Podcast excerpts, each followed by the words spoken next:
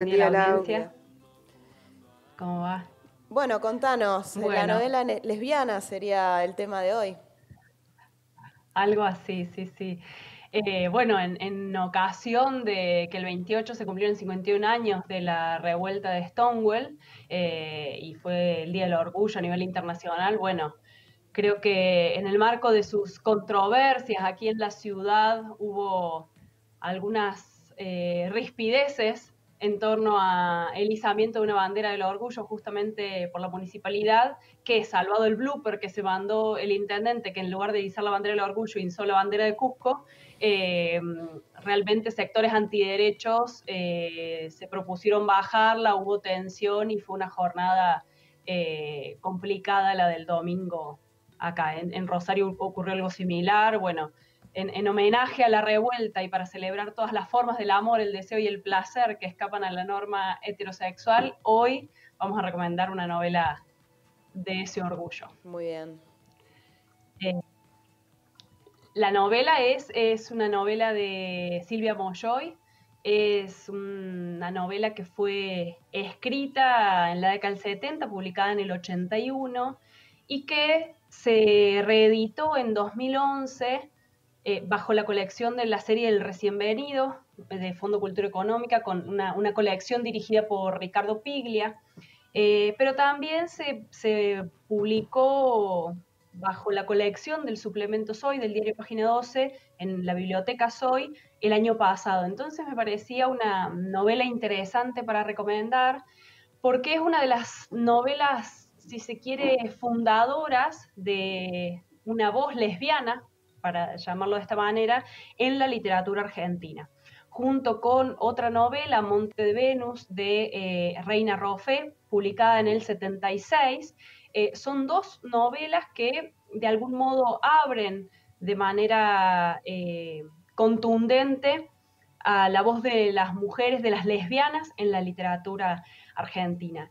Mirá que, no sería paradójico, sino que historia de silencio sobre las voces lesbianas, en particular en el arte, en la literatura, que estas dos novelas no, no circularon básicamente, ni bien fue, fueron publicadas, de hecho la de Reina Rofe fue eh, prohibida, fue censurada por la dictadura, y la de Silvia Moyoy, En breve cárcel, fue eh, publicada primero en España y recién en 1998 fue publicada por primera vez en la Argentina.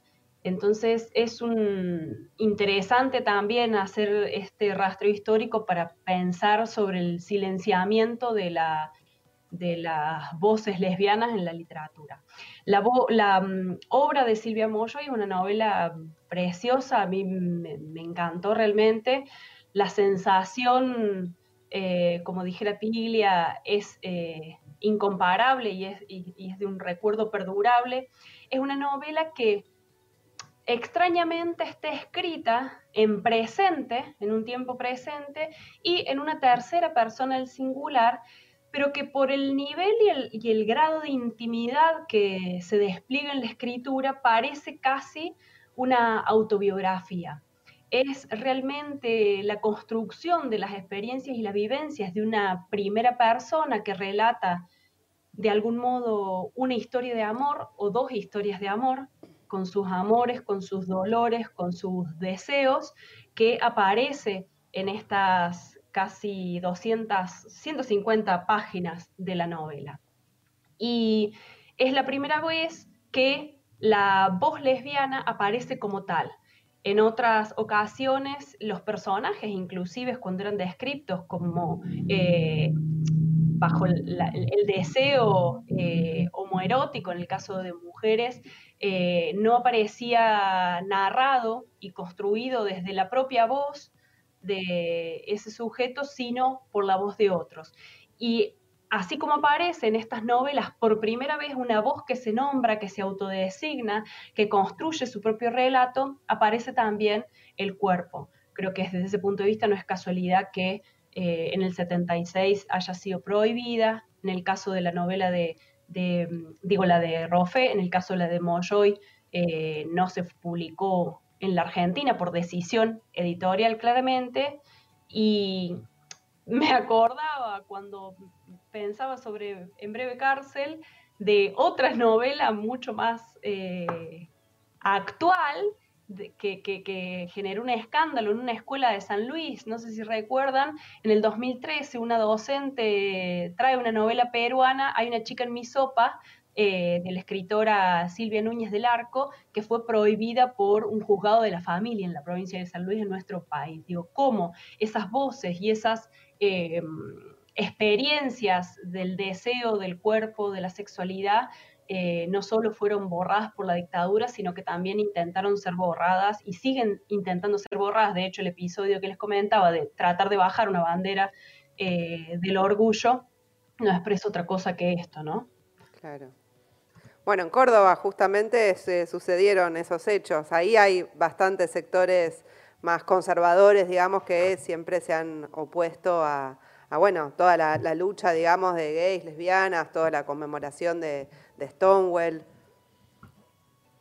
Totalmente. Y yo creo que, inclusive en el caso de, del, amor eh, homosexual masculino, de las personas trans y su deseo, su identidad, su sexualidad, inclusive han sido o han, ocupado otro lugar al de la, esto que decíamos, una voz lesbiana. Y creo que tiene que ver inclusive con parte de ese peso patriarcal que, como vos señalabas, en Córdoba es enorme, el peso de la iglesia, las instituciones eh, conservadoras que, reivindican como única moral posible la moral católica de las familias monogámicas, eh, heterosexuales, patriarcales, ¿no?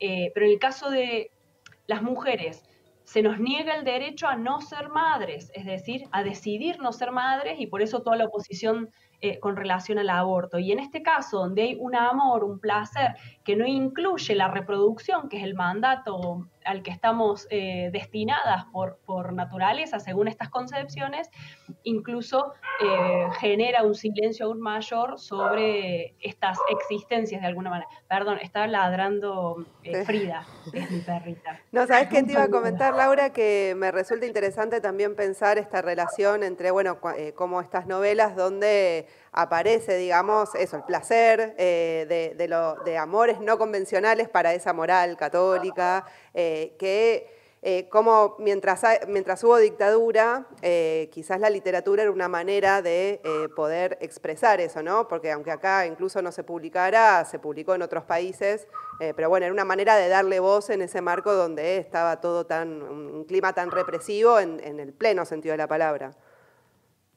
Totalmente hay, hay, una frase interesante de una teórica que se dedica a hacer este rastreo de la literatura eh, lesbiana. En su, en su libro es un estudio, se llama Ficciones lesbianas. La autora es Laura Arnés, que dice, de alguna manera, a pesar del silencio, estas escritoras escriben a futuro. Y por eso mencionaba esto de que, que, sintomático que se vuelva a publicar en 2013 por, bajo la colección de Piglia y el año pasado, en, en el marco de esta marea verde, del movimiento de mujeres, de este nuevo ascenso en defensa de nuestros derechos, vuelva a aparecer como una novela que da voz, que, eh, hace existir estas historias. Y fíjate que, eh, detalle en la, relación inclusive entre estas dos novelas. En el caso de la novela de Reina Rofe, la mujer, la, lesbiana sale a ocupar un espacio público, ¿no? Sale a la calle. En el caso de En breve cárcel, esto que les mencionaba del relato íntimo, es un relato en un cuarto.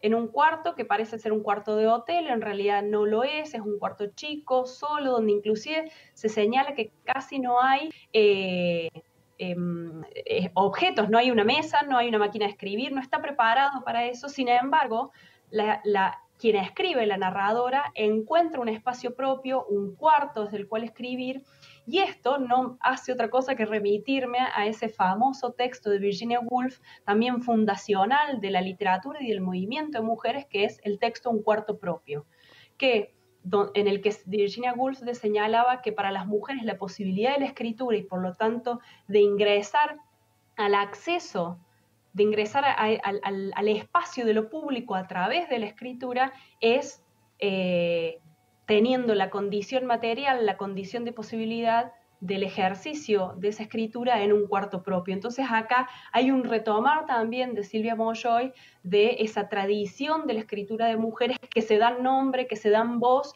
que están ahí para decir, para señalar y eh, decir, bueno, acá estamos, aquí existimos. No pueden silenciarnos, inclusive el paso del tiempo y esta nueva ola de mujeres está eh, reivindicando esta voz como hoy hacemos en esta columna. Claro, bueno, a quien escuchaban es Laura Vilches, eh, como todos los martes con la sección de cultura y literatura. Tenés un club de fans, Lau, te quiero decir, no solo, bueno, la vez pasada también un montón de comentarios, pero ya acá hay... Eh, elogian la bufanda del orgullo, muy, muy bien ah, para la ocasión. De pe eh, sí, Vilche escapa. Los martes ya son de lujo con este segmentazo, así que y acá también están pidiendo el recorte del segmento, así que lo vamos a subir en breve eh, al canal de YouTube. Muchísimas gracias, Laura, eh, como todos los martes, y ah. esperamos con ansias la próxima sección. Ahí va para la próxima el, postre entonces que me quedó pendiente. Dale, buenísimo. Muchas gracias, Lau. Un beso. Bueno, chao, chao. Se tenía que decir. Se tenía que